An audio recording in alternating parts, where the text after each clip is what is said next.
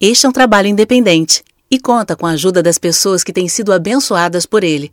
Se você quiser fazer parte do grupo de mantenedores desta obra, se informe das opções disponíveis na descrição deste vídeo. Agradecemos pela atenção e pelo carinho. Deus abençoe. Tudo bem, gente? Glória a Deus. É um prazer estar aqui novamente, tá? Eu estou colocando aqui para mim, viu, Rubem, pela minha própria autoridade, uma hora e dez minutos. Dez minutinhos a mais só, tá? A minha pretensão seria falar uma hora. Eu acho que eu não vou conseguir, mas a gente tenta, né? E antes da gente começar, eu quero falar que eu tenho livros publicados, tá? Eu tenho sete livros, todos estão no meu site. Ali atrás eu devo ter quatro títulos: um sobre o anticristo, um sobre o arrebatamento antes da tribulação, outro sobre o otimismo bíblico necessário para se conquistar as promessas de Deus, e uma exegese de Marcos capítulo 11, quando Jesus amaldiçoou aquela figueira. Se você tiver interesse de abençoar a sua vida, vai lá atrás e adquire o seu. Quantos estão prontos para receber um pouco da palavra? Eu queria que você pegasse a sua Bíblia, levantasse ela no ar juntamente comigo e repetisse assim: Diga, esta é a minha Bíblia. Eu sou o que ela diz que eu sou. Tenho o que ela diz que eu tenho. Posso o que ela diz que eu posso. Neste momento, eu vou receber a viva, eterna, imutável palavra de Deus. Meu coração está aberto. Minha mente está alerta. E nunca mais serei o mesmo. Nunca, nunca, nunca. Uh, benza Deus. Hoje à noite eu quero conversar com vocês sobre crescimento espiritual, na verdade. É sobre desmamar e crescer. Nós sabemos que as coisas do mundo natural refletem verdades espirituais. De vez em quando a gente vê na Bíblia algumas parábolas sendo contadas que não passam de analogias. São relação de semelhança entre coisas diferentes. A gente observa, por exemplo, quantas vezes a Bíblia fala sobre a importância do crescimento espiritual, sobre desejarmos o leite espiritual para que por ele a gente possa crescer, para não sermos como meninos. Eu até separei alguns versículos para que vocês possam relembrar de tais passagens, porque afinal de contas são textos bem populares, bem conhecidos, mas vale a pena a gente dar uma olhadinha com esses olhos que a terra há de comer, tá? 1 Pedro capítulo 2, versículo 2 diz assim: Desejai ardentemente como crianças recém-nascidas, veja que ele compara, como crianças recém-nascidas. Então tem um certo paralelo, né? Do crescimento natural com o crescimento espiritual, porque ele fala sobre a gente desejar coisas como as crianças recém-nascidas desejam. Ele diz: desejai o genuíno leite espiritual, para que por ele vos seja dado crescimento para a salvação. Ele fala que as crianças recém-nascidas desejam ardentemente o leite da mãe. Ele disse: como crianças recém-nascidas, nós também devemos desejar o genuíno leite espiritual porque existe aí umas garapas, umas, como é que chama? Um negócio meio ralo por aí que não faz ninguém crescer. Mas o genuíno leite espiritual produz o crescimento. E se ele está falando de leite espiritual, obviamente que o que está em vista é o crescimento espiritual. Leite espiritual para o crescimento espiritual, assim como o leite natural para o crescimento natural. Em Hebreus capítulo 5, nos versículos 12 e 13, ele diz assim: Com efeito, quando vocês já deviam ser mestres atendendo ao tempo decorrido, tendes novamente necessidade de alguém que vos ensine de novo quais são os princípios elementares dos oráculos de Deus. Assim, por causa disso, vos tornastes como necessitados de leite e não de alimento sólido. Ora, todo aquele que se alimenta de leite é inexperiente na palavra da justiça, porque é criança. É interessante ele mais uma vez fazer uma comparação do crescimento espiritual, e nesse caso aqui ele diz que algumas pessoas, pelo tempo que já tinham de crente, deveriam ser mestres. Quando ele fala aqui sobre ser mestres, ele não está falando sobre um dom ministerial, o chamado, o dom, o ministério de ensino. Nós sabemos que existem pelo menos cinco que podem ser citados pelo nome: o apóstolo, o profeta, o evangelista, o pastor e o mestre. Mas quando ele diz aqui deveriam ser mestres, ele está falando sobre a maturidade básica necessária para que um crente ajude o outro, para que ele possa instruir um colega no caminho que ele deve andar. Ele não está falando sobre a pessoa se tornar mestre porque já tem muito tempo de crente. Qualquer um dos chamados, qualquer um dos dons ministeriais é uma coisa de exclusiva responsabilidade de Deus. Não é uma coisa que depende do nosso interesse, do tempo de crente que a gente tem, ou dos nossos estudos, ou da nossa sabedoria. Todo mundo entende isso? Mas é interessante que ele diga que por causa do tempo que eles já tinham de crente, eles deveriam estar maduros e prontos para ajudar os outros, e ele diz: Mas vocês não cresceram espiritualmente, vocês ainda são crianças, vocês necessitam de leite, vocês não podem ainda participar do alimento sólido. E eu gosto da expressão que ele usa aqui, quando ele diz: Vocês têm novamente a necessidade de que alguém vos ensine de novo. Depois que uma pessoa é crente há muito tempo e ela não consegue crescer mais do que aquilo que ela já cresceu, quando ela não consegue ir além, o que é que a liderança de uma igreja deveria fazer para promover o seu crescimento espiritual? Campanhas? Intercessões? Orações? É muito claro, a Bíblia diz: tem que ensinar de novo. Vocês podem dizer amém, gente? Amém. Isso me mostra que não precisa, na verdade, nem deveríamos buscar coisas novas. Às vezes a gente quer inventar uma novidade, a gente quer reinventar a roda. Não, mas vamos fazer isso, vamos fazer aquilo, vamos procurar por aqui, vamos procurar por ali. A única coisa que realmente faz o crente crescer é o genuíno leite da palavra. Amém. Ah, não cresceu não? Estão carentes? Estão precisando de ajuda? Precisa ensinar de novo. É, a mesma, é o mesmo assunto, é a mesma coisa, é a mesma mensagem, mas a resposta está aí. Ensinar de novo, de novo e de novo, quantas vezes forem necessárias. Talvez a gente não tenha observado isso, que o ensino é o que traz o crescimento. E a gente vai falar mais sobre isso ao longo da mensagem. Lá em Efésios capítulo 4, do versículo 11 ao 15, Paulo diz o seguinte: que o próprio Senhor Jesus concedeu uns para apóstolos, outros para profetas, evangelistas, pastores e mestres. Tudo isso com vistas ao aperfeiçoamento, ao amadurecimento dos santos, para o desempenho do seu serviço, para que assim haja a edificação do corpo de Cristo. Isso vai acontecer até que todos cheguemos à unidade da fé e do pleno conhecimento do Filho de Deus. A perfeita varonilidade. Você sabe que a palavra varonilidade diz respeito a crescimento, a maturidade. Ele diz: até que cheguemos à perfeita varonilidade, à medida da estatura da plenitude de Cristo. Ou seja, a plenitude que Cristo alcançou é a medida que serve de parâmetro para o nosso crescimento espiritual. Nós devemos chegar a esta perfeita varonilidade, que é a medida da estatura da plenitude do próprio Cristo. Para que não mais sejamos como meninos. Mais uma vez, como eu disse para vocês, outro texto, não são os únicos, mas nós temos muitos textos que falam sobre a importância de não continuarmos na infância espiritual. Não continuarmos bebendo leite, embora, como crianças recém-nascidas, devemos desejar o genuíno leite espiritual para que cresçamos espiritualmente, não é da vontade de Deus que a gente passe a vida toda nessa fase, que a gente passe a vida toda desse jeito, que a gente passe a nossa vida cristã inteira do mesmo jeitinho de sempre. Ele não quer que sejamos mais. Chega, tem um tempo que tem que parar não quer que sejamos mais como meninos. Por quê? Meninos são agitados de um lado para outro. Quem tem filho de três anos e meio em casa sabe. Né? Ele diz, porque meninos são agitados de um lado para outro, são levados ao redor por todo o vento de doutrina, aqui ele já está mostrando sobre o comportamento da criança espiritual, que busca novidade, pula de canal em canal, de novidade em novidade, de evento em evento, de culto em culto. Quando tem alguma coisa que parece que é interessante, a pessoa vai atrás. Né?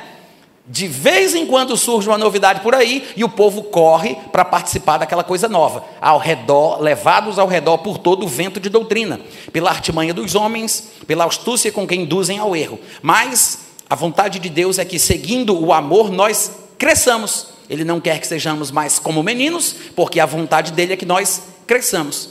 De fato, em 1 Timóteo capítulo 2, versículo 4, está escrito que Deus deseja que todos os homens sejam salvos e que os salvos cheguem ao pleno conhecimento da verdade. Amém? Essa expressão chegar ao pleno conhecimento da verdade, obviamente que não está falando sobre conhecer a verdade de forma plena, é apenas uma expressão de Paulo para falar sobre maturidade espiritual. É isso que ele quer. É esta vontade de Deus. De vez em quando, alguém aparece dizendo: a grande vontade de Deus para a igreja é fazer missões. Oh, glória! Sim, é da vontade de Deus que nós evangelizemos as pessoas perdidas. É da vontade de Deus que façamos missões. Mas a vontade de Deus, ela não para aí, ela se subdivide nestas duas coisas. Deus quer que todos sejam salvos, não apenas os escolhidos, os eleitos, os judeus, os predestinados.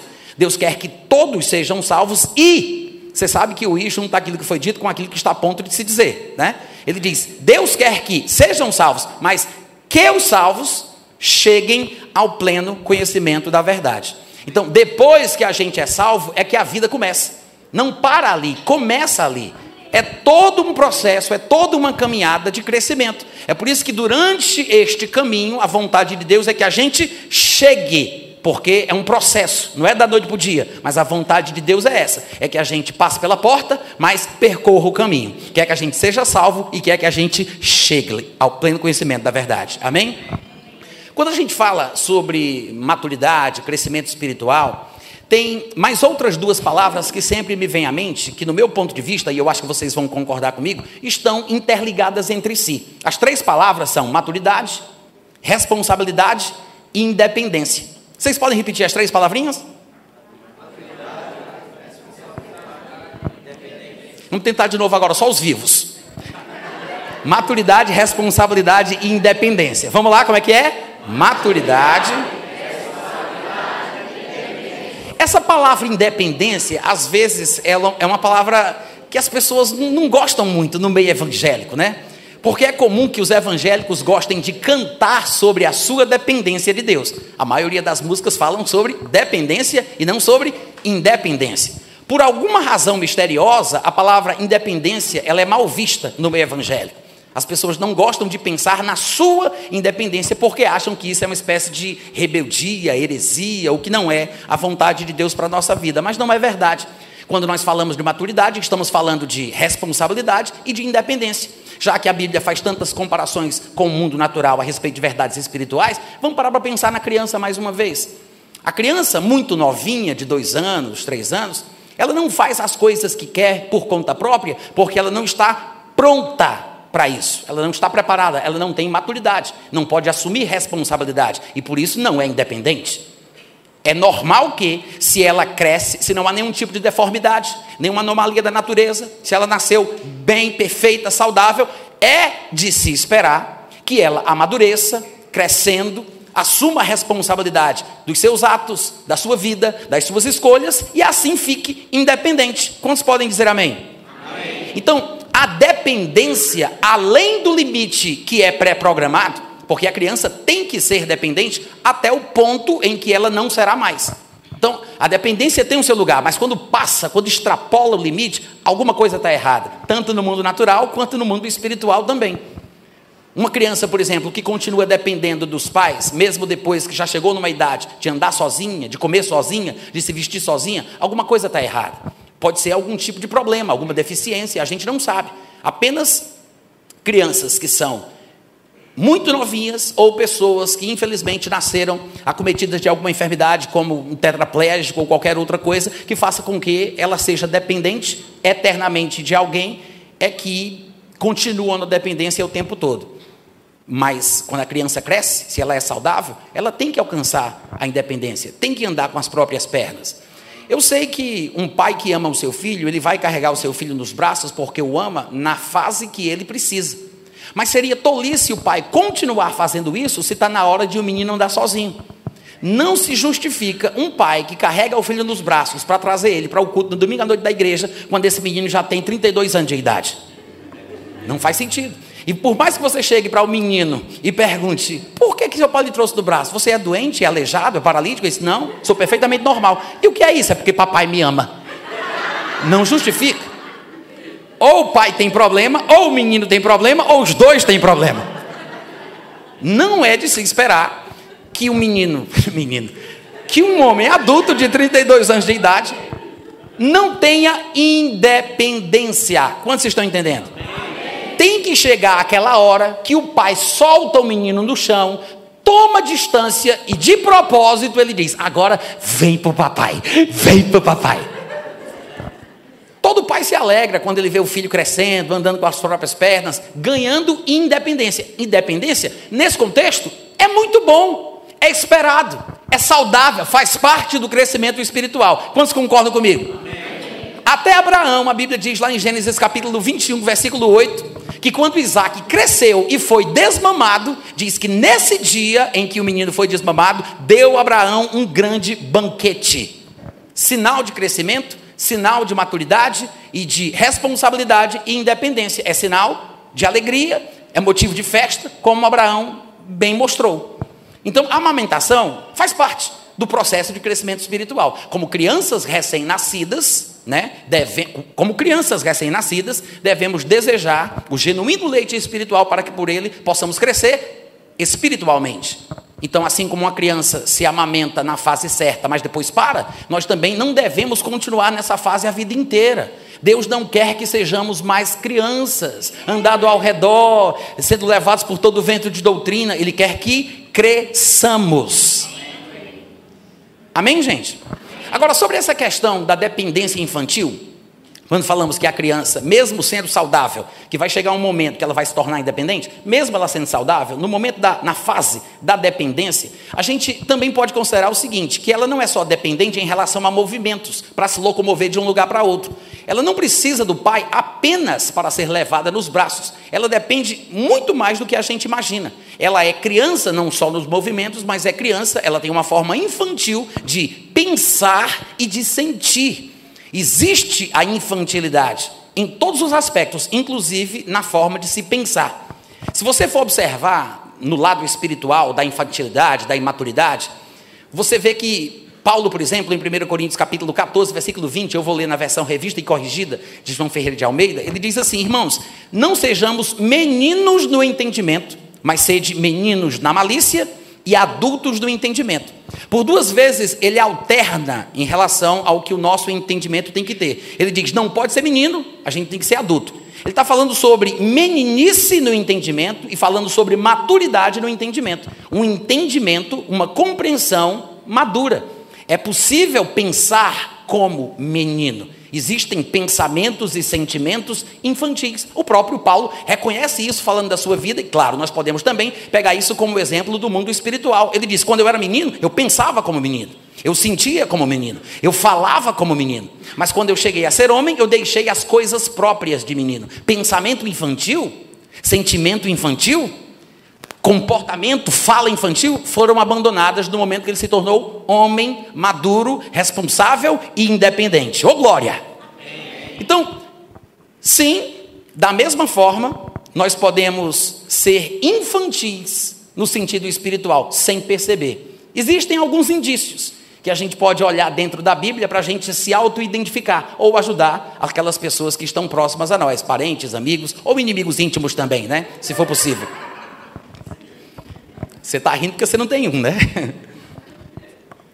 Agora, essa dependência que às vezes a gente salienta tanto, essa dependência é tão desequilibrada que a gente nem percebe o quanto isso pode ser prejudicial. Dependência dos amigos, dependência dos irmãos, dependência até de Deus. Porque às vezes tem gente que não tem a iniciativa de tomar uma decisão porque tem medo de fazer uma coisa que Deus não quer. Tem gente que é tão bitolada, é tão noiada com esse negócio de fazer o que Deus quer, que a pessoa só quer querer o que Deus quer que ela queira. Não entenderam nada, né? Nem eu. Eu vou repetir. Tem gente que é tão noiada, tão paranoica com esse negócio de não sair da vontade de Deus, de ser guiado por Deus, de só fazer o que Deus quer, que tem gente que tem medo de querer uma coisa que Deus não quer que ela queira. Ela só se sente confiante se ela estiver querendo o que Deus quer que ela queira. Isso é uma paranoia, gente. A pessoa fica frágil, ela tem medo de tudo, ela não vai tomar decisões na vida. São pessoas assim que acabam. Você vai conhecer pessoas desse tipo. Se eu estiver falando de você, disfarça. Fica sorrindo e olhando para frente, ninguém vai desconfiar que é contigo. Mas você vai identificar pessoas desse tipo aqui, com esse tipo de situação espiritual, quando aquela pessoa está pensando em fazer uma viagem, mas não tem coragem de fazer e vai perguntar para o pastor se pode. A pessoa quer entrar no relacionamento, ela quer casar, mas não tem segurança, aí pergunta para o pastor se ele sente paz.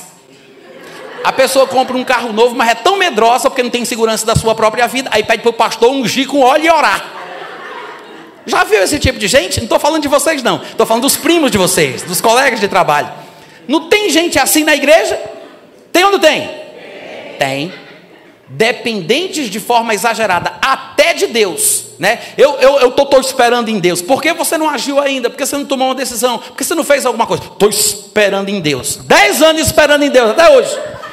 Às vezes, gente, para falar a verdade, de coração para coração, eu acho que as pessoas são é frouxas, covardes. E na verdade, em vez de elas estarem esperando em Deus, provavelmente é Deus que está esperando por elas. Há muito texto na Bíblia que a gente poderia usar para justificar essa frase. Eu vou dar um exemplo grosseiro, de propósito, só para poder mostrar que às vezes a gente não percebe o que está nas entrelinhas. Você lembra de quando Jesus Cristo veio andando sobre as águas para encontrar os discípulos que estavam dentro do barco? Era a quarta vigília da noite, o que significa que era de três às seis da manhã. Eu não sei aqui, mas lá em Fortaleza é a hora das almas. A hora dos fantasmas, é a hora que todo mundo tem medo de tudo. Aí aparece aquele vulto andando sobre as águas, óbvio, todo mundo sabe que é um fantasma. Eles não estão com dúvida, eles sabem que é um fantasma. E a Bíblia diz que eles gritaram de forma afirmativa: é um fantasma. Jesus, quando ouviu isso, de longe ele falou: tenha um bom ânimo, não tem mais, sou eu. Aí Pedro disse: Eu quem? Pedro disse: Senhor, se és tu, manda eu ir ter contigo por sobre as águas. O glória! É profundo isso. Ele disse: Manda eu ir ter contigo. Eu fico pensando na cabeça de alguns evangélicos de hoje em dia, na posição de Pedro, né? Se eles tivessem tido essa presença de espírito para ter a mesma abordagem. Se és tu, Senhor, manda eu ir. Aí Jesus disse: Vem. Aí disse: Hein? Aí disse: Vem. Aí disse: Quem? Aí disse: Vem. Porque o pessoal fala isso. Vocês estão rindo, mas isso é sério. Eu não sei se vocês cantam essa música aqui, tá? Já peço desculpa antecipadamente pela vergonha que vocês vão passar. Mas tem uma música que o pessoal usa essa história de Pedro andando sobre as águas e eles dizem assim: é, Deus vai me fazer andar por sobre as águas. Isso é que é fé. Vocês já viram essa música? Nunca viram isso? Né? Rompendo em. Isso é que é fé. Deus vai me fazer. Na verdade, esse texto não diz que Deus fez Pedro andar sobre as águas. Não diz. Pedro quis. Pedro disse: Jesus, se é tu, manda eu ir. Jesus disse: vem. E a Bíblia fala que Pedro desceu do barco, desceu do barco, andou sobre as águas e foi ter com Jesus. Porém, Pedro reparou na força do vento, ele teve medo, começou a afundar e disse: Salva-me, Senhor. Jesus socorre ele, mas não deixa de repreendê-lo. Homem de pequena fé, por que duvidaste? Você observa que Jesus coloca a responsabilidade do que acontece em Pedro. Tudo foi ideia de Pedro. Pedro quis, Pedro disse, me manda aí. Pedro foi, Pedro reparou na força do vento, Pedro teve medo, Pedro começou a afundar, Pedro pediu socorro. Pedro é o protagonista da história. Eu não sei porque quem fica dizendo é Deus isso, é Deus aquilo, porque a gente não presta atenção. Se fosse Deus que tivesse feito Pedro andar sobre as águas, Jesus não teria nada que repreender a Pedro. Ele sabia que não era culpa de Pedro. Pedro teria andado sobre as águas porque Deus fez ele andar apenas até ali, mas já estava na hora predestinada para afundar. Como se fosse um destino, um controle divino. Mas não foi. Aí alguém pode dizer assim, mas Natan, você tem que observar que na verdade Pedro só conseguiu andar sobre as águas por causa da palavra de Jesus. Jesus falou a palavra, ama, e aí ele conseguiu ir, ama. Tá. Jesus disse: Vem. Vai ver que é porque só tinha três letras que ele deu três passos e afundou, então, né? Gente, não tem nada a ver uma coisa com a outra, mas a gente tenta espiritualizar a Bíblia procurando supostos significados mais profundos. A gente tem essa mania de querer procurar um, um suposto significado mais profundo, mas já está claro, o texto é claro. Ah, mas não foi, não foi Jesus que fez Pedro andar? Claro que não, mas Jesus mandou Pedro ir, mas foi Pedro que mandou ele mandar. Foi Pedro que mandou ele mandar. Ele disse: Se é tu, manda eu ir. A Jesus disse: Vem. A gente pensa que Jesus teria que fazer, não se preocupe, falo-ei andar por sobre as águas. Uh! Não, gente. Não foi Jesus que fez Pedro andar. Não foi Deus que fez Pedro andar. A fé foi de Pedro. A dúvida foi de Pedro. A incredulidade foi de Pedro. Pedro foi o protagonista da história. Mas a gente sempre inverte as coisas. Vocês estão me entendendo? Amém. Então, até de Deus a gente exacerba, né? Nessa coisa de depender, porque a gente não tem equilíbrio. A gente sempre vai além da medida. E da mesma forma nos nossos relacionamentos interpessoais. Quantas pessoas, e obviamente que não são apenas os membros da igreja de uma forma geral que fazem isso, mas tem muitos líderes evangélicos que fazem questão de que as pessoas dependam de mim, né? Se você está passando por um problema, se você está encapetado, se você está mal, está com angústia, moléstia, furunco, hemorroida, seja o que for, venha para a igreja que é a oração do homem de Deus. É ou não é? A oração do homem de Deus, venha para a campanha, vai passar pelo corredor polonês dos 318 apóstolos. Muita gente incentiva essa dependência doentia diga-se de passagem, desequilibrada, muletas da fé. O povo gosta e a liderança gosta. Aí eu vou para a galera, né? É ou não é? O povo fica com raiva quando o pastor dá para ela a possibilidade de escolher o que ela quer fazer. Tem gente que fica com raiva. Como assim, pastor? O senhor não vai me orientar, não vai me dar um conselho, não vai dizer o que eu faço? O povo quer depender. O povo quer que o pastor vá na casa, cuide, bote nos braços. Gente, tem tempo para isso, tem tempo para isso. Todo pastor vai se importar com as pessoas, qualquer crente se importaria. Tem um momento na vida do crescimento espiritual de um crente que você carrega nos braços. Se ele fizer cocô, você limpa a fralda e, e joga o menino fora, não, joga a fralda fora e fica com o menino. Não é verdade? Quando você dá banho no seu neném, no seu filhinho, você joga a água fora com o menino e tudo? Não. Você joga água fora, mas fica com o menino, não é? Se alguém aqui faz uma coisa diferente, levante sua mão, nós queremos orar por você. É assim que a gente faz. Então, essa dependência exagerada de homens, de Deus e de tudo que a gente puder depender, ela não é boa para a gente. Vocês estão me ouvindo? Não é boa para o nosso crescimento espiritual. Pessoas assim são tão vulneráveis que elas se magoam fácil, ficam deprimidas fácil, deixam a igreja fácil. Uma pessoa como essa, que é muito voltada pelas emoções e depende muito de outras, aprovação, isso e aquilo outro, é uma pessoa que facilmente imagina coisas na sua cabeça que não existem.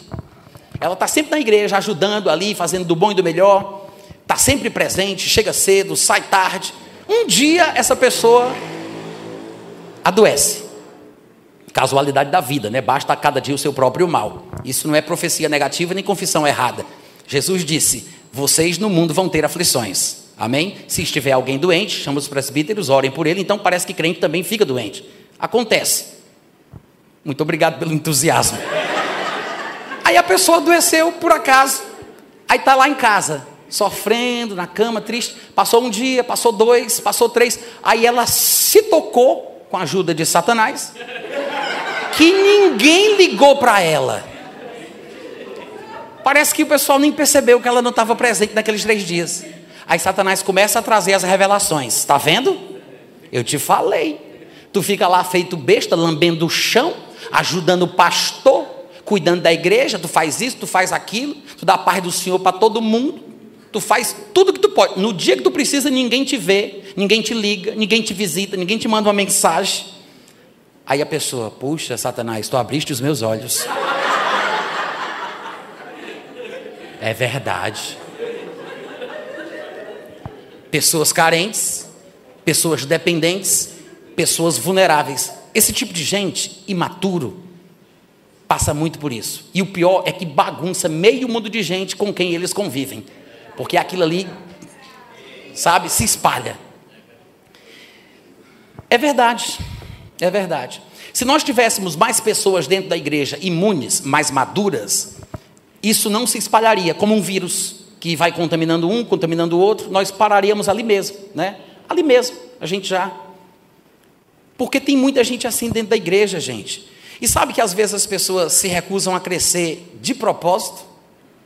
Eu me lembro que há muito tempo atrás, quando eu era criança, eu eu não sei se foi um bicho de pé, alguma coisa aconteceu com o meu pé, que eu não sei se foi o direito ou o esquerdo, porque faz muito tempo, e começou a inchar, e eu não conseguia colocar o pé no chão. Eu era muito, muito pequenininho, muito novinho. Mas criança é artreira, vocês sabem disso, né? A Bíblia diz que a ignorância está apegada à alma da criança, é só a vara da correção que afugentará dela.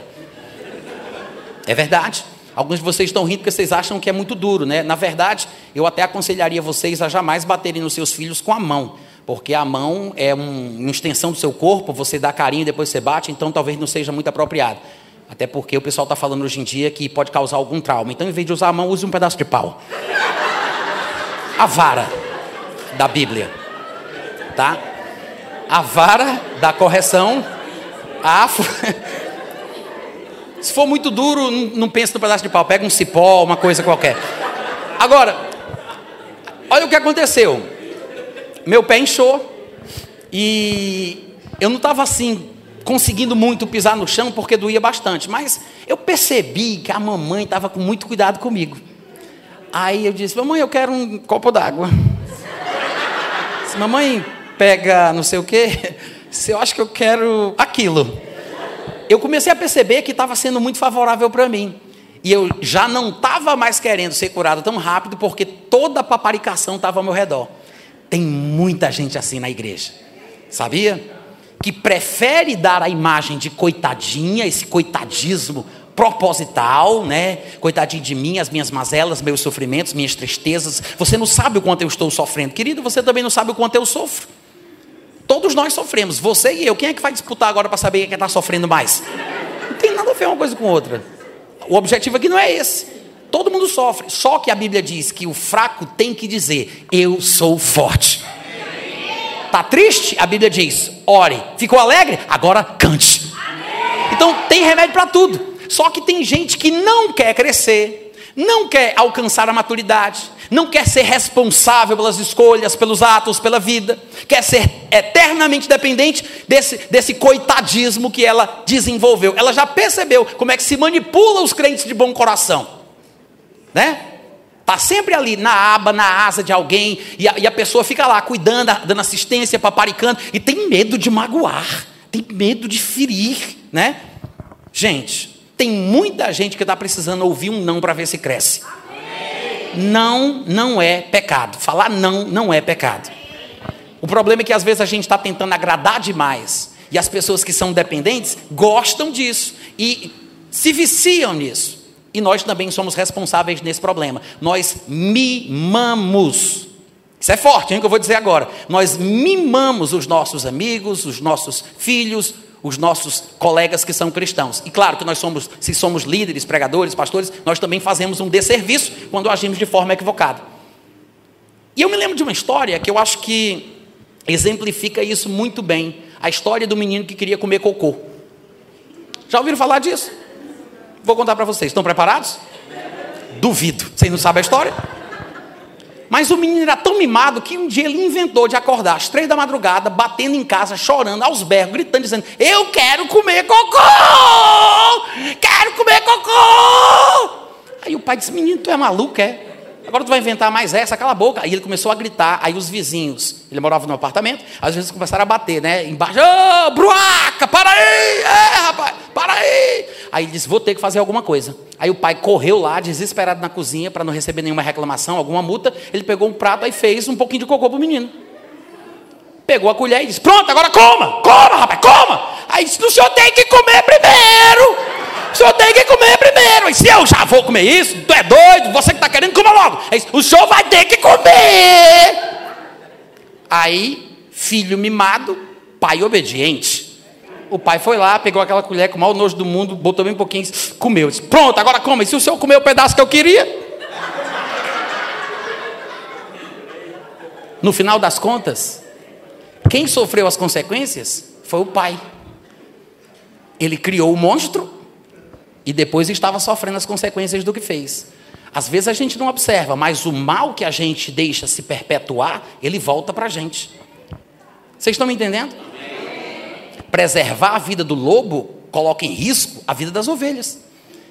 E a gente tem que saber dizer não, a gente tem que saber fazer a pessoa, puxar a pessoa para a responsabilidade, assumir a consequência dos seus atos ganhar essa independência, ter coragem de fazer escolhas, de tomar decisões. Irmãos, cada um de nós prestará contas de si mesmo diante de Deus. Por que, que eu tenho que ficar prestando conta de tudo que eu faço para o pastor? Vocês estão me ouvindo? Mas tem gente que não casa se o pastor não sentir paz. Tem gente que não viaja se o pastor não aprovar. Tem gente que não compra um carro se o pastor não ungir e não orar pelo carro. A pessoa vai para um lugar novo, uma sala nova, um escritório novo. O pastor tem que ir lá fazer uma urucubaca gospel para abençoar o lugar. A pessoa não assume a responsabilidade do que faz, é dependente a vida toda. Não estou falando de vocês, não, gente. Desculpa os gritos aí, tá tudo bem. Vocês estão me ouvindo? Aí você diz, Natan, tudo bem, mas eu conheço muitas pessoas que parecem ser infantis, assim como você está descrevendo, bebês espirituais, que não têm maturidade, mas eu vejo Deus abençoar. E é verdade, Deus abençoa a todos sem distinção. E Ele desce ao nosso nível para nos encontrar. Mas o fato de Deus descer até o nível que a gente está para nos abençoar, não é um sinal de aprovação de Deus. Às vezes, é um motivo para que a gente cresça ao nível dele. A vontade de Deus é que cresçamos. Então ele desce, sim, mas isso não dura por muito tempo. Durante um período da nossa vida cristã, enquanto somos infantis, milagres, sinais, curas parecem ser mais fáceis, mais recorrentes, mas depois para. Tem muita gente que não sabe por quê, mas é porque Deus quer que a gente cresça e a gente viva pela fé e não com base nos sinais. Porque crente não deve seguir sinal, é o sinal que segue o crente. É diferente. Jesus disse: Estes sinais seguirão aqueles que crerem. Ou seja, os sinais seguem o crente, mas se o crente segue os sinais, aí ele vai atrás, aí os sinais vêm, aí ele vai atrás. Fica igual um cachorro correndo atrás do rabo. Não sai do canto. Vocês estão entendendo, gente? Essa não é a vontade de Deus. Eu me lembro de alguns textos que parecem confirmar isso que eu falei aqui para vocês, que o fato de Deus descer ao nosso nível para nos abençoar, manifestar cura, ou seja o que for, não é um sinal de aprovação, é apenas uma maneira de Deus tentar encontrar a gente no lugar que a gente está, não para nos aprovar, mas às vezes é para nos inspirar a subir. Eu me lembro que numa ocasião, lá em Marcos capítulo 2, Jesus estava na casa de Pedro pregando a palavra, a Bíblia diz que era tanta gente ouvindo ele que não tinha mais como entrar. E aí abriram um lugar no eirado, né, e desceram um paralítico. Quatro amigos desceram um paralítico. Os cinco tinham fé, não era somente os quatro, todos tinham fé. E a Bíblia diz que Jesus, vendo-lhes a fé, ele viu a fé, porque a fé pode ser vista. A fé não é uma coisa invisível que só Deus sabe quem tem. É uma coisa que dá para ver pelas ações, pelas palavras, pelos semblantes. Jesus viu a fé. E aí ele disse ao paralítico: Filho, os teus pecados estão perdoados. Ô oh, glória! Alguém poderia pensar, Jesus é doido? O que, é que tem a ver uma coisa com a outra? É porque, irmãos, talvez não saibamos, mas muitas doenças e enfermidades são consequências diretas de pecados cometidos. Muitas. Tanto é que depois que Jesus cura aquele paralítico do tanque de Betesda, ele o encontra já curado, no versículo 14 de João capítulo 5, e ele diz: Agora que estás curado, não peques mais, para que não te aconteça coisa pior. Então tem uma ligação de pecado e doença, pecado e enfermidade. É possível que nem todas as enfermidades sejam consequências diretas de pecados cometidos, há pecados mais graves do que outros, há consequências mais sérias do que outras. Mas é possível que algumas doenças sejam consequências diretas de ações demoníacas. Para ser bem sincero, quando você vai analisar as expressões dos evangelhos, você vai ver que as pessoas que Jesus curava normalmente estavam acometidas de um espírito de enfermidade. Aquela mulher encurvada por tantos anos estava presa por um espírito de enfermidade. É assim que, é assim que Jesus chama o que nós hoje em dia chamaríamos de artrite. Ela estava encurvada e não poderia endireitar-se. Jesus diz que é um espírito de enfermidade. Alguns que nós diríamos que a pessoa tinha glaucoma, a Bíblia fala que Jesus expulsou um espírito cego. Espírito cego. No outro lugar, onde diríamos que a pessoa tem nervos auditivos atrofiados, a Bíblia fala que Jesus expulsou um espírito mudo, um espírito surdo. Então, às vezes, a nossa terminologia para com as doenças não são muito compatíveis com o que a palavra de Deus diz. Há uma ligação entre o mundo espiritual e o natural. Pode ser que nem sempre seja assim, mas a gente não pode desprezar esse lado da história. Amém, gente? Tem uma relação entre doenças e pecados, ações demoníacas, brechas que são dadas e por aí vai. Então, Jesus, para encurtar a história, procurando a forma mais fácil, é exatamente isso que Jesus está atrás. Naquele momento, ele quer a forma mais fácil de abençoar aquele homem. Ele não quer dificultar para ele. Então ele diz: Os teus pecados estão perdoados. O que Jesus quer que o homem sinta? Que ele não tem razão para continuar ali naquele, naquele leito, naquela enfermidade. Porque se os pecados dele foram perdoados, se Deus está em paz com ele, por que ele não vai acreditar que pode se levantar e andar como um homem saudável? Então Jesus, procurando a forma mais fácil, ele diz isso. Os religiosos de plantão, os inquisidores da palavra, né, os PhD em divindade e os maiores diabologistas de Israel, já pegaram a cadernetinha e começaram a falar: Quem que tu pensa que é, rapaz, para dizer que pode perdoar pecado e que não sei o quê e não sei o quê? Eles abordam Jesus criticando o ponto de vista de Jesus, a pregação de Jesus, a abordagem de Jesus. E aí vem a resposta de Jesus, que é justamente o que eu já estou falando aqui para vocês há muito tempo. Jesus, ao responder aos religiosos que o criticavam por tentar trazer a cura para o homem através do perdão, ele pergunta: Pois, isso é no versículo 9: Pois o que é mais fácil dizer para um paralítico? O que é mais fácil? Os teus pecados estão perdoados? Ou dizer: Se levanta, anda, eu já perguntei isso em algumas igrejas e as pessoas sempre respondem errado. Por isso que eu não vou perguntar para vocês, porque pode ser que vocês cometam o mesmo erro. Normalmente, quando eu pergunto, o que é mais fácil? Dizer estão perdoados os teus pecados ou dizer se levanta e anda? O povo responde: dizer se levanta e anda. Porque eu acho que o povo inverte as histórias e não entende o que o texto está realmente falando. Jesus já fez o mais fácil. Ele disse: Os teus pecados estão perdoados, porque essa era a forma mais fácil.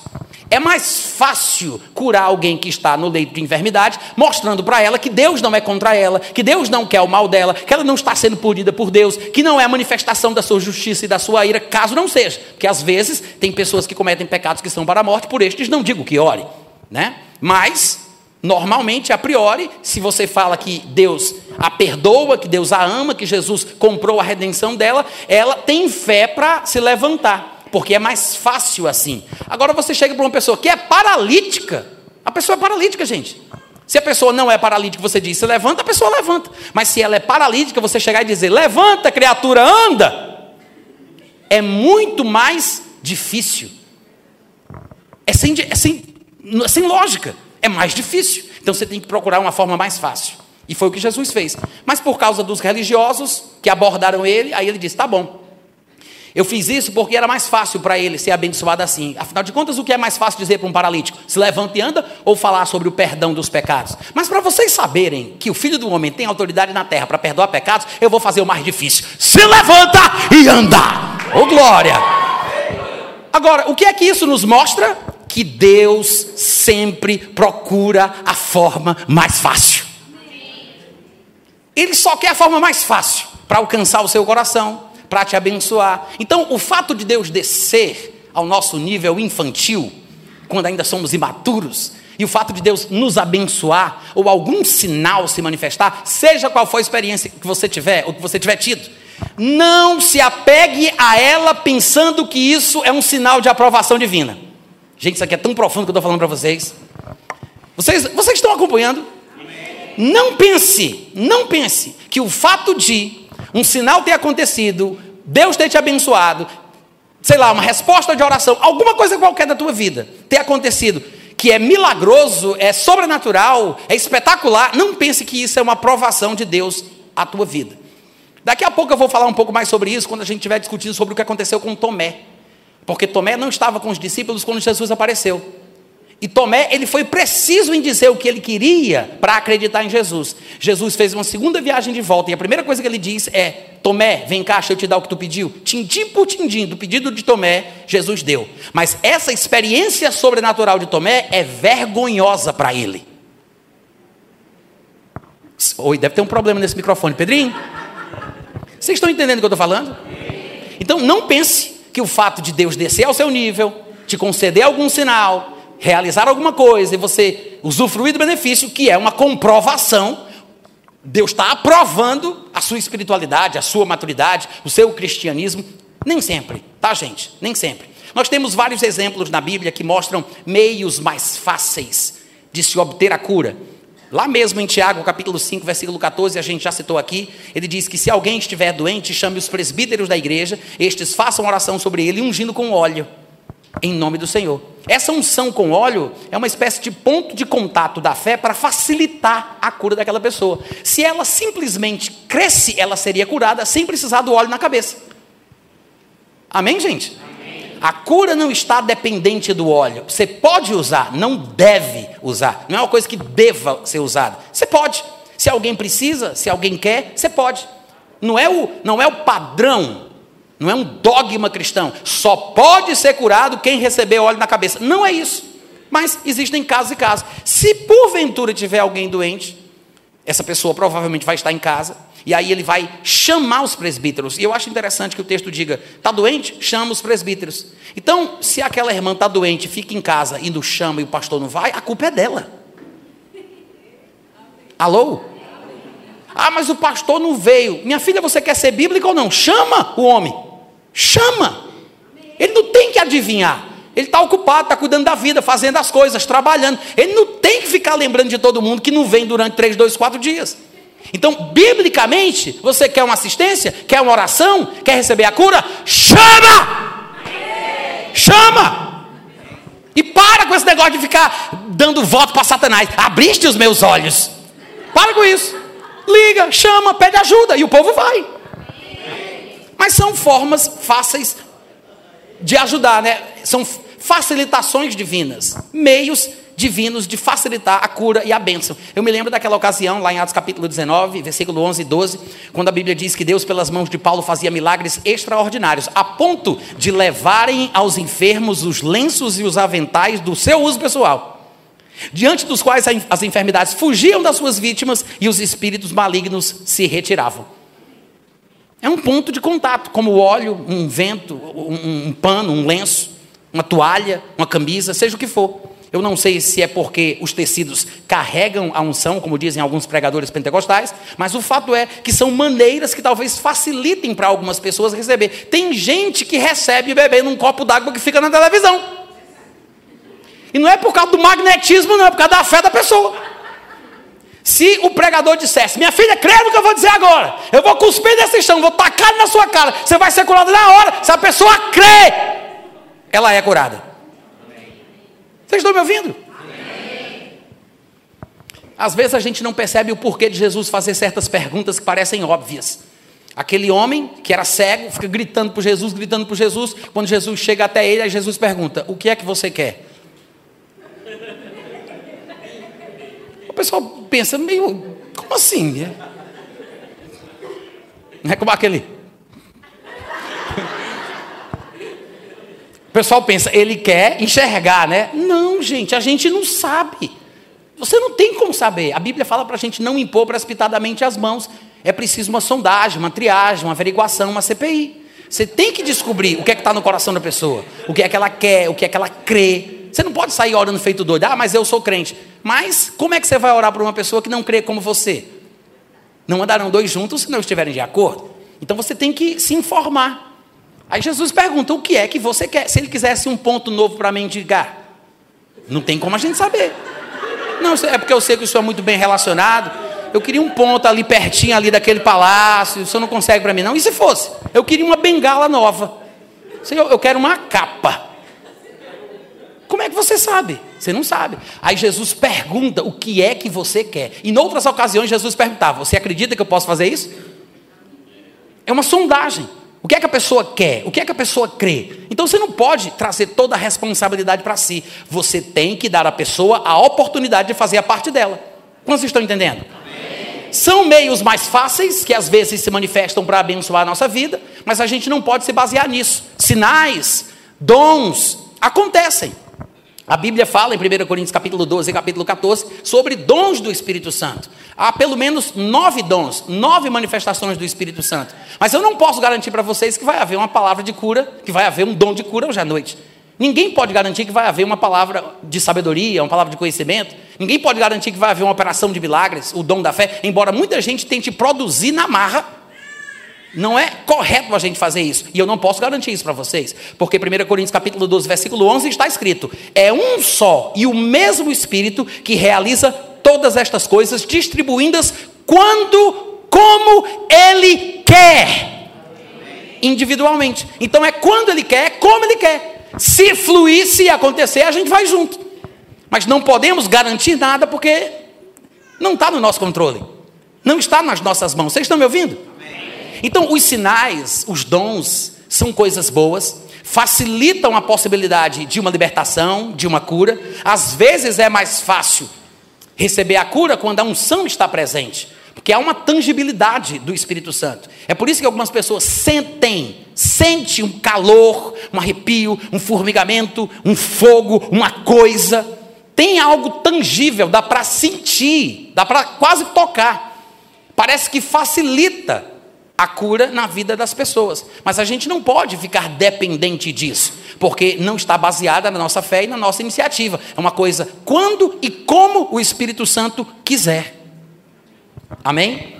É exatamente por isso que o evangelista, dos dons ministeriais que a gente citou aqui, apóstolo, profeta, evangelista, pastor e mestre, é por isso que o evangelista, que é aquele que tem contato com as pessoas que menos creem, o evangelista é tão acompanhado de dons de curas, de sinais, de milagres, de maravilhas, porque o evangelista é o que mais tem contato com as pessoas que menos creem. Gente que não crê muito, gente que é infantil, é imaturo, precisa sentir ver, pegar, precisa de sinal. Os evangélicos são muito preconceituosos, né? Eu sei que vocês sabem disso. E tem um, um dizer no meio evangélico que não é verdadeiro, que não é bíblico, como muitos outros que a gente vai descobrindo ao longo da vida, mas esse ele está enraizado no coração de muita gente. De vez em quando você encontra alguém falando, irmãos, não é, nós não temos que, como é ver para crer, nós cremos para ver. Porque tem um ditado popular que diz que é ver para crer. Aí o pessoal, como tem a predisposição para criticar tudo que não é evangélico, porque a gente pensa que Deus é evangélico, né? Que Ele está do nosso lado, que Ele nos apoia, e que tudo o que não é evangélico, o que não surgiu nos arraiais da igreja, tem que estar tá errado. Aí a gente vê o povo do mundo falando, aí a gente pega um punhadinho de versículo aqui, um punhadinho de versículo ali, aí a gente começa a rechaçar e dizer que não é assim, que esse negócio é um absurdo, que nós que somos crentes não somos daqueles que veem para crer, nós cremos para ver. Não. É bíblico ver para crer. Pode não ser o melhor de Deus, Pode não ser a fase madura que Deus quer que você alcance, mas existem momentos na vida que é da vontade de Deus, que as pessoas possam crer por causa daquilo que vem. Se não fosse bíblico ver para crer, Jesus não teria dito isso. Não fui eu que falei, não, viu, gente? Gostaria muito que tivesse sido. Infelizmente, ele falou antes de mim. Está escrito em João capítulo 4, versículo 48. Vem no contexto lá, depois, se você quiser conferir, fala sobre, eu acho que é a filha de um determinado homem que estava doente no versículo 46 de Lucas capítulo 4, de João capítulo 4, diz que dirigiu-se de novo a Caná da Galileia, onde Jesus tinha feito da água vinho, e havia um oficial do rei cujo filho estava doente em Cafarnaum. Tendo ouvido dizer que Jesus tinha vindo à Judéia, tinha vindo da Judéia para a Galileia, ele foi ter com ele e lhe rogou que descesse para curar o seu filho, que estava para morrer. Aí Jesus disse: se não virdes sinais e prodígios, de modo algum acreditareis. Jesus diz: Eu sei que vocês precisam ver. É bíblico ver para crer. Oi, som, teste, experiência. Eu vou dizer de novo, deve ser um problema no microfone. Jesus disse: É bíblico ver para crer. Se não virdes sinais e prodígios, de modo algum acreditareis. Afinal de contas, gente, por que, que então Deus concederia os sinais, os milagres e os dons, se não fossem para serem experimentados? Tem um lado, existe uma situação proveitosa, existe um contexto certo onde isso deve acontecer. O que é triste é ver crentes de 10 anos, de 15 anos, correndo atrás dos sinais, querendo as manifestações querendo morder, pegar, sentir, igual uma criança. Isso é que é triste. Mas há pessoas que não conseguem crer que precisam. É por isso que o evangelista que tem contato, que mais tem contato com aqueles que menos creem, ele é dotado de sinais, de curas, de poderes, milagres, etc., para poder trazer esse povo. Jesus confirma que é preciso ver para crer. Mas depois disso a gente tem que amadurecer. Lembra de Tomé? Tomé foi um destes que creu porque viu. Jesus não desmente isso. Vocês conhecem a história. Tanto é que quando Jesus aparece, com Tomé já presente com os outros, a Bíblia fala que Tomé diz Senhor meu e, e Rei meu, uma coisa assim, demonstrando que ele estava crendo que era Jesus. Aí Jesus olha para ele em João 20, 29 e diz: Por que me viste, crestes? Por que me viste, creste? Ou seja, Jesus reconhece que ele creu porque viu. Amém, gente? Porque me viste e creste? E ele acrescenta: Bem-aventurados os que não viram e creram. Até hoje tem muita gente que pensa que Jesus estava falando da gente, né? Vocês já viram pessoas que pensam isso? Mas esse povo que pensa isso não prestou atenção no texto, porque Jesus não conjugou o verbo da forma errada. Ele queria dizer exatamente aquilo que ele disse. Ele disse: Bem-aventurados os que não viram e creram. Ele não disse: Bem-aventurados os que não verão, mas crerão. Ele não estava falando do futuro. Se ele quisesse falar de crentes do futuro, ele teria dito. Em outras ocasiões ele fez isso. Lá em João 20 ou é 17, ele está orando pelos discípulos, aí ele diz: Eu não estou orando só por esses que estão aqui agora, não. Também estou orando por aqueles que vierem a crer por meio da sua palavra. Então, se ele quisesse falar do povo do futuro, ele teria falado. Ele não está falando dos que não verão, mas crerão. Ele não está falando da gente, porque se fosse assim, como muita gente pensa, quase todo mundo, pelo que eu já, pelo que eu me entendo por gente, se fosse assim, Jesus estava simplesmente dizendo que, Ju, é, que Tomé, tudo bem, tinha crido porque tinha visto, mas quem teve a sorte de não ver Jesus é mais bem-aventurado. Porque pelo simples fato de eu ter nascido numa época diferente, eu tive a sorte de não ver, já sou mais bem-aventurado do que ele? Não é isso que Jesus está falando. Jesus está falando que dos crentes daquele lugar, daquele lugar, daquele momento, daquela época, alguns tinham crido que Jesus tinha ressuscitado pelo relato de outros. Você lembra do caminho de Emaús? Aqueles dois vêm Jesus, eles correm para Jerusalém. Quando chegam lá, se reúnem com os irmãos. E a Bíblia fala, se não me engano, em Lucas 24, 34, que os irmãos disseram para estes dois: O Senhor Jesus já, já ressuscitou. Não, o Senhor Jesus ressuscitou e já apareceu para Simão. Ou seja, os que relataram isso, com esta narrativa, disseram: Ele ressuscitou. A gente não viu, mas Simão viu. Alguns creram que ele estava vivo, alguns creram que ele tinha ressuscitado, mesmo que não tivessem visto. Então Jesus está fazendo referência a estes daquela época, contemporâneos a Jesus. Ele não está falando do futuro. Quantos estão entendendo?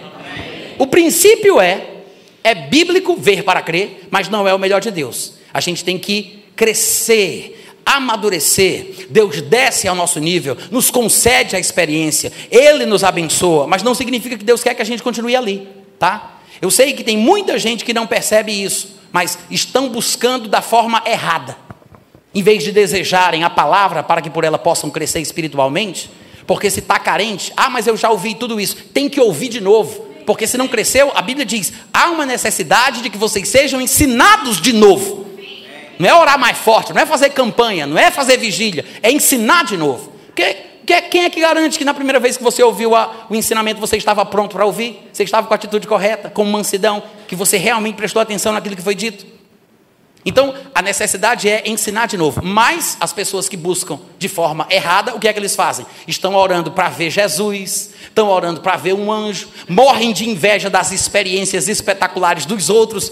Tem muita gente que tem a cara de pau de dizer, mas eu nunca vi um anjo, acredita? Irmãos, vocês sabem que isso é verdade. É ou não é? Pessoas que vivem em função da experiência, né? Do sinal, da sensação, do milagre, disso, daquilo, do dom. Mas eu me lembro que Cornélio era um homem temente a Deus que orava sempre, dava esmolas, era um homem temente a Deus, mas não era salvo. A Bíblia diz que Deus mandou um anjo até a casa de Cornélio. Quantos lembram disso? Lá em Atos capítulo 10, versículo 22, diz que disseram: O centurião Cornélio, homem reto e temente a Deus, e tendo bom testemunho de toda a nação judaica, foi instruído por um santo anjo para chamar-te à sua casa e ouvir as tuas palavras. Um anjo falou para Cornélio ouvir uma pregação da Bíblia. O anjo disse a Cornélio que ele ouviria Pedro, porque pelas suas palavras ele seria salvo. Enquanto tem muita gente querendo ver um anjo, o anjo aparece a Cornélio e diz: Vale a Bíblia.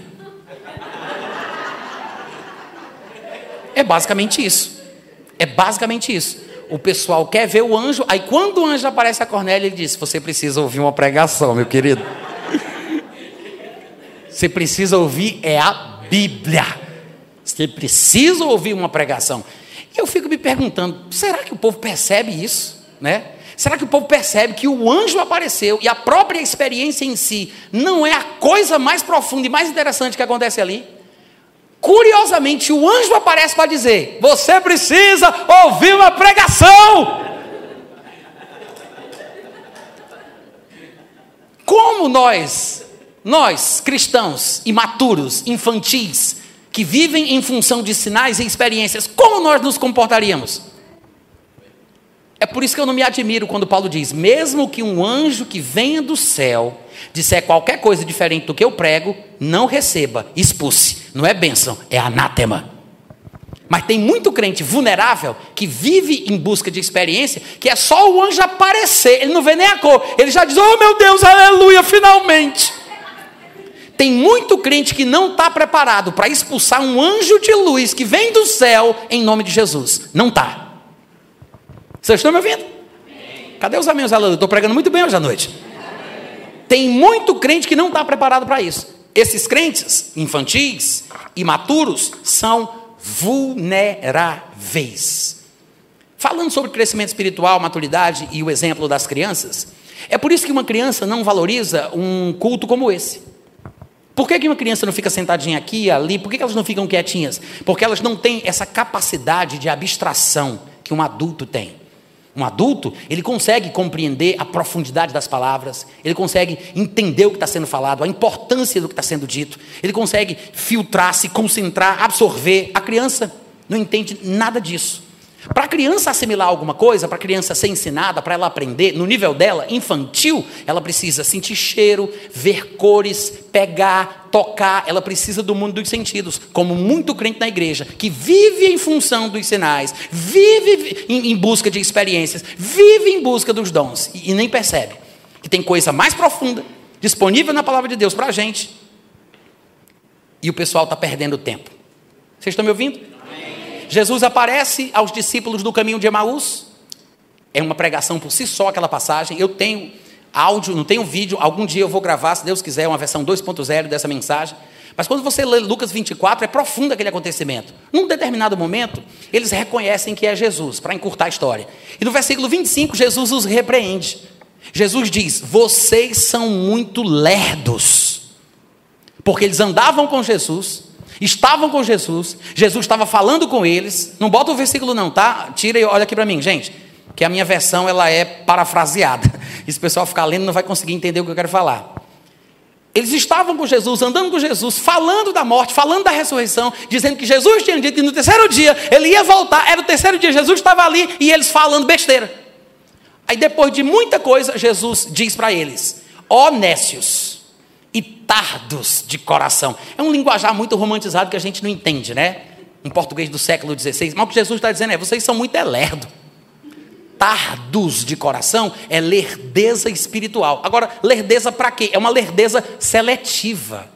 São rápidos para alguma coisa, mas para o que realmente importa, eles são lerdos. Lerdos de coração para crer no que está escrito.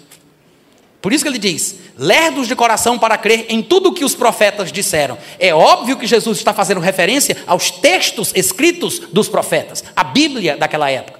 Porque tem muita gente mais ou menos assim, está predisposto para sentir, vem para o culto para ser tocado, para sentir a presença de Deus, mas não está pronto para receber a palavra. Quer ver um anjo, mas não quer seguir a instrução que o anjo der, se ele disser que é para ouvir a pregação da Bíblia. Vocês estão me ouvindo, gente? Amém. Tem muita gente assim. Agora veja Tomé, vamos falar um pouco mais de Tomé. Diz lá em João capítulo 20, depois vocês podem ler em casa os detalhes do acontecimento. A Bíblia diz que Jesus aparece, estavam os discípulos reunidos, Tomé não estava, Tomé não estava. No versículo 24, diz que Tomé, um dos doze, chamado Dídimo, não estava com eles quando veio Jesus. Aí Diz então que, no versículo 25, disseram-lhe, contaram para Tomé, os outros discípulos, nós vimos o Senhor. Gente, só isso era suficiente para Tomé acreditar, porque não é possível que eles estejam mentindo com uma coisa tão importante como essa. Não é possível que uns homens desse, com quem você convive, que você conhece a reputação, vão mentir por causa de uma besteira dessa. Não vão fazer brincadeira com isso. Então eles deveriam, Tomé deveria ter acreditado, mas como se não bastasse, Tomé não só não acredita, como ele diz assim: Olha, se eu não ver, vocês estão dizendo que viram, tudo bem, mas se eu não ver, olha a petulância do homem. Ele diz: Se eu não ver nas suas mãos o sinal dos cravos, se ali eu não puser o dedo e não puser a minha mão no seu lado, eu não vou acreditar. Eita, homem doido perturbado do juízo. Não foi isso que ele fez? Ele disse: Eu não estou interessado no que vocês têm para falar, não. Vocês estão dizendo que viram, amém, graças a Deus, Deus abençoe, mas eu não vi. Se eu não ver, se eu não ver nas mãos o sinal dos cravos, se ali não puser o dedo, não puser a mão no seu lado, eu não vou acreditar. É uma decisão que ele toma. Eu não vou acreditar. Tem que se cumprir tintim por tintim do que eu estou querendo. Os meus pré-requisitos são esses. Aí o que é curioso é que, um pouco mais para frente, lá no versículo 26, diz que passados oito dias, estavam outra vez ali reunidos os seus discípulos e Tomé com eles. Estando as portas trancadas, veio Jesus, pôs-se no meio e, a Bíblia fala, Jesus disse: Pai, seja convosco, e logo disse a Tomé, no versículo 27. E logo, imediatamente, a primeira coisa que ele falou, depois que ele disse: Pai, seja convosco, Tomé, a primeira coisa, ele disse logo a Tomé: Põe aqui o dedo, vê as minhas mãos, chega também a mão, a mão põe-na no meu lado, não seja incrédulo, mas crente. Se você parar para analisar tintim por tintim, gente, Jesus respondeu, Jesus concedeu a Tomé exatamente, ipsis litris, tudo o que Tomé pediu. Presta atenção, no versículo 25 ele diz: Se eu não ver nas suas mãos o sinal dos cravos. Aí lá no versículo 27, Jesus diz: Vê as minhas mãos. No versículo 25, Tomé disse: Ali não puseram o dedo. Se ali não puseram o dedo. No versículo 27, Jesus diz a Tomé: Põe aqui o dedo. No versículo 25, Tomé diz: Se eu não puser a mão no seu lado. No versículo 27, Jesus diz: Chega também a mão, põe-na no meu lado.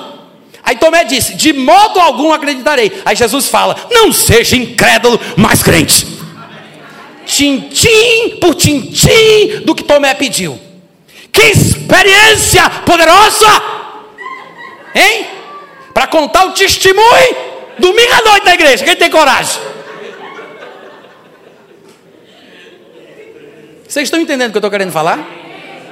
É uma experiência significativa. É espetacular.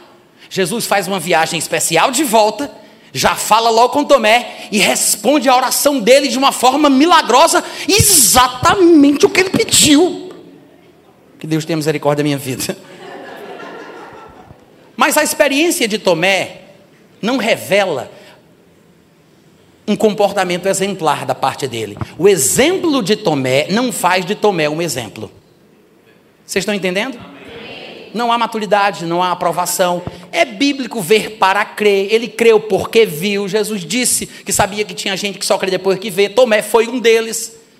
Mas Deus quer que a gente cresça. A vontade de Deus é que a gente seja mais espiritual. E essa espiritualidade mais profunda, ela só vem de uma forma: através da santa palavra de Deus. Em Atos capítulo 20, versículo 32, está escrito: Agora, pois, encomendamos-vos ao Senhor e à palavra da sua graça, porque ela tem poder. Uh, glória! É isso que ele diz. Ela tem poder a palavra tem poder para vos edificar e para vos dar herança entre todos os que são santificados. Lá em Tiago, capítulo 1, versículo 21, ele diz: Portanto, despojando-vos de toda impureza, acúmulo de maldade, acolhei com mansidão a palavra em vós implantada, porque ela é poderosa para salvar a vossa vida. O problema talvez é que a gente não entende qual é o conceito bíblico para poder. A gente limita o conceito de poder as sensações que nós temos do corpo, como uma criança que precisa ver, sentir, tocar, experiências sensoriais. A gente quer um arrepio, quer um calafrio, quer uma sensação qualquer para chamar isso de poder. Poder, muita gente pensa que é uma coisa que tem que sentir no corpo. Mas existe um outro tipo de poder que está sendo desprezado, que é este poder da palavra. Eu li apenas dois textos, não são únicos. Não são os únicos. Mas eu li Atos 20, 32 e Tiago 1, 21, que fala sobre o poder que a palavra tem. Mas para demonstrar claramente o conceito bíblico de poder, eu vou citar três textos que falam sobre Jesus e João Batista. Lá em Mateus capítulo 3, versículo 11, quando, quando João Batista apareceu para anunciar a Israel o surgimento de Jesus Cristo, a Bíblia diz que ele falou: Eu vos batizo com água. Isso é João Batista falando.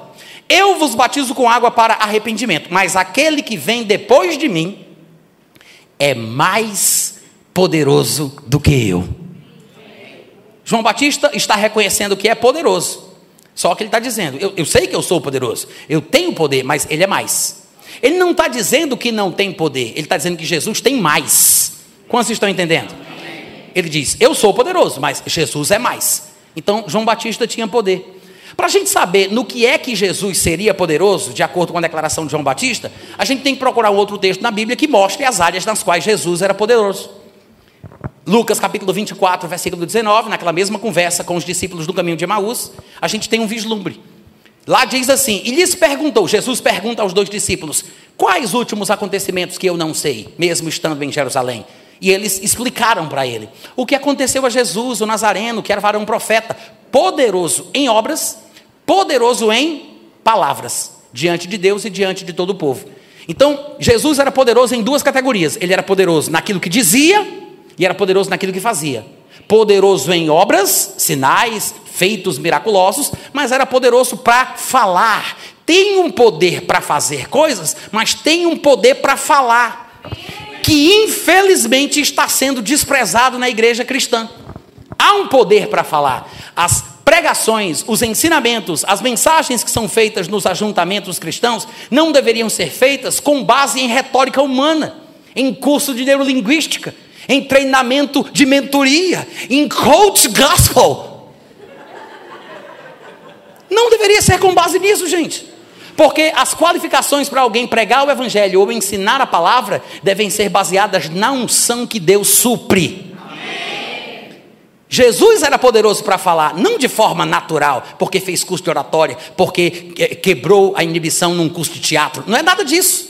Não era com base em recursos naturais, era totalmente espiritual.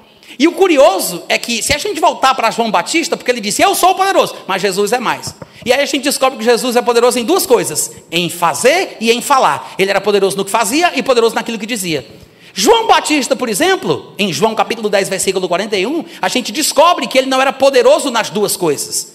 Porque muitos iam ter com Jesus e saíam dizendo: realmente, João nunca fez nenhum sinal. João nunca fez nenhum milagre, nenhuma cura, nenhum. Vá atrás, não tem. A Bíblia diz, ele nunca fez nenhum sinal. E como é que a gente pode dizer que o homem era poderoso? Como é que ele abre a boca para se comparar com Jesus e dizer, ele é mais poderoso do que eu? Eu sou poderoso, mas ele é mais. Porque existe um poder para falar. É por isso que João Batista nunca fez nenhum sinal, mas continua o versículo 41 de João 10. Porém, tudo quanto disse, tudo quanto disse a respeito de Jesus era verdade poder para falar a verdade, é um poder divino, é uma capacitação sobrenatural, desprezada por muitos, que buscam os sinais, que buscam as curas, as experiências, as sensações e por aí vai. Poder para falar. João tinha tanta consciência deste poder sobre si, que quando enviaram pessoas para perguntar a ele quem ele era, perguntaram: Tu és Elias? Ele disse não. Tu és o profeta? Ele disse não. E aí perguntaram: então declara-nos quem és, para que demos respostas àqueles que nos enviaram. Sabe o que foi que João falou? Lá no versículo 23 do capítulo 1 do Evangelho de João. Ele disse: Eu sou a voz. Oh glória! Ele disse: Eu sou a voz. Shhh, glória. A voz o homem sabia o poder que tinha as suas palavras. A gente não sabe, mas a Bíblia testemunha isso ininterruptamente. Todo mundo lembra que Jesus foi ungido com o Espírito Santo e com poder, o qual andou por toda parte, fazendo bem e curando a todos os oprimidos do diabo, porque Deus era com ele. O pessoal lembra dos sinais, das curas, da parte extraordinária. Mas quando Jesus falou sobre isso, lá em Lucas capítulo 4, quando ele pegou aquele texto de Isaías e que ele leu, Jesus ele colocou a ênfase na falação e não na realização. Eu sei que ele fala lá de libertação de oprimidos, de cura de cegos, mas a palavra, a, a, a, a, tônica de Jesus na sua abordagem é: o Espírito do Senhor está sobre mim porque Deus me ungiu para evangelizar, proclamar e pregar. É o que ele diz lá. Me ungiu para evangelizar, para proclamar, para pregar, para pregoar. Jesus era poderoso para falar. A Bíblia diz em Lucas 4, 22 que todos davam testemunho de Jesus e se maravilhavam das palavras de graça que saíam da sua boca. E diziam: Não é o filho de José? Porque eles percebiam que tinha uma coisa diferente. Algo tinha vindo sobre ele que não estava presente. É a unção para falar. Lá em Marcos 6,2 está escrito que chegando o sábado, passou Jesus a ensinar na sinagoga, e muitos, ao ouvi-lo, ficavam impressionados, maravilhavam-se, dizendo: Uau! Da onde é que vem essas coisas para esse homem? Da onde é que vem isso, pelo amor de Deus? Que sabedoria é essa que lhe foi dada? A capacidade de Jesus falar não estava baseada em neurolinguística, em retórica, em curso, nada disso. Era unção divina. Até os soldados que foram enviados para prender Jesus voltaram sem ele e as autoridades perguntaram: cadê o homem? Ele rapaz, nunca vi ninguém falar como esse homem. Glória. Até os soldados disseram: Tu precisa ver que pregação, aquilo ali. Você nunca vi, nunca vi ninguém, ah, nem na nossa igreja.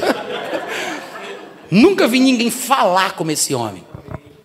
Até os discípulos do caminho de Emaús, mais uma vez, no versículo 32, quando Jesus desaparece, porque eles não reconhecem, Jesus chama eles de lerdos. Aí, quando Jesus abençoa, dá graças, aí eles reconhecem que é Jesus. Eu não sei se Jesus fez de propósito, mas na hora que eles dizem Jesus, aí ele diz tchau. Na mesma hora.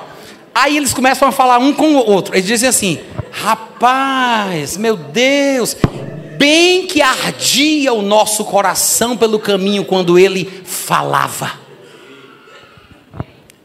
É isso o que a unção para falar faz. Ela queima o coração de quem ouve com atenção tem uma coisa, um negócio.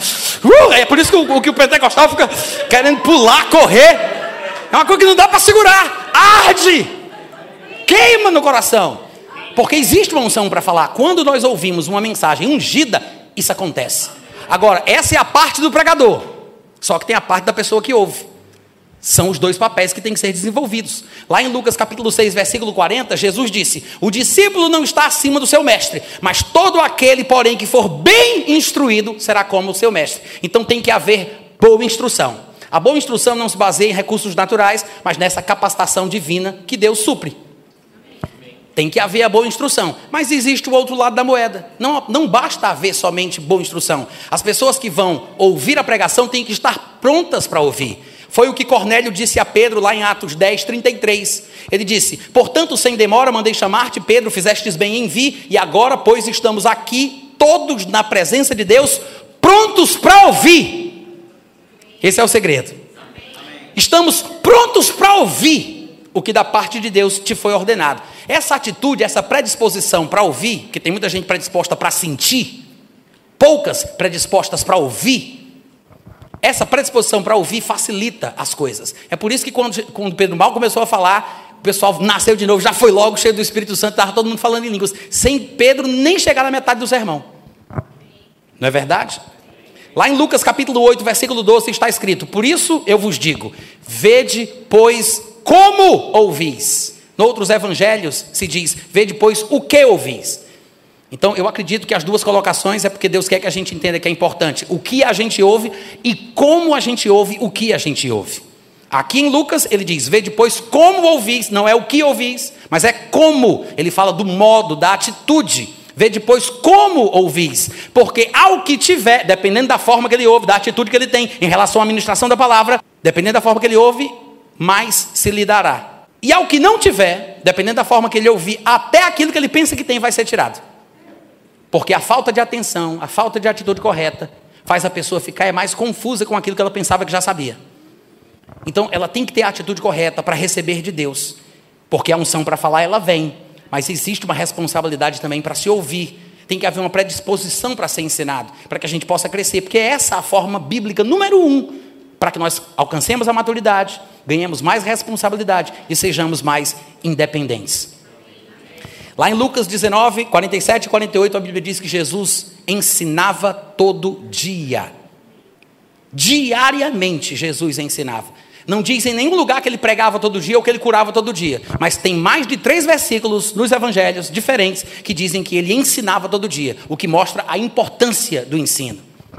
Diariamente Jesus ensinava no templo, mas os principais sacerdotes, os escribas e os maiorais do povo procuravam eliminá-lo. Contudo, não sabiam como fazer isso, porque todo o povo, ao ouvi-lo ensinar, ficava dominado por ele.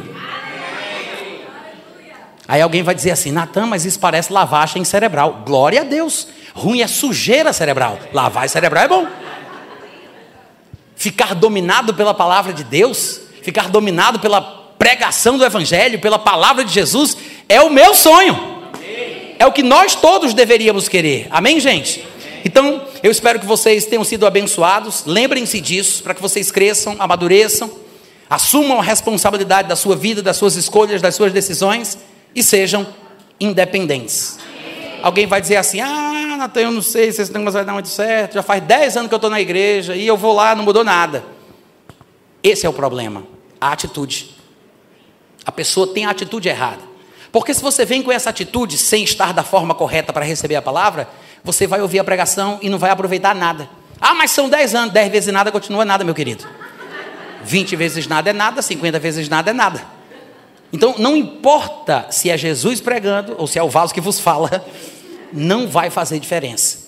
Nós precisamos aprender, eu vou usar uma parábola do mundo natural mais uma vez. A gente precisa aprender a sintonizar o nosso coração naquilo que está sendo dito. Um rádio, que é um receptor, na verdade, inclusive em inglês a palavra para rádio é receiver, né? é receptor. O rádio é isso, é um receptor. As ondas são emitidas de determinados lugares, de estações, vêm das antenas. E essas ondas estão aqui nesse momento. A gente não está ouvindo, mas elas estão aqui. Se a gente pegar um rádio, que é um receptor, sintonizar na frequência certa, e uns rádios mais antigos tinha até uma sintonia fina, né? Quando você sintoniza adequadamente naquilo que está sendo transmitido, chega a mensagem. Somem-se os ruídos, fica tudo claro e você é abençoado com a informação. Então, meu incentivo para vocês hoje à noite é: sejam abençoados através da palavra de Deus e que vocês possam ser cada vez mais felizes da forma que realmente devem ser. Obrigado pelo carinho, Deus abençoe e até a próxima.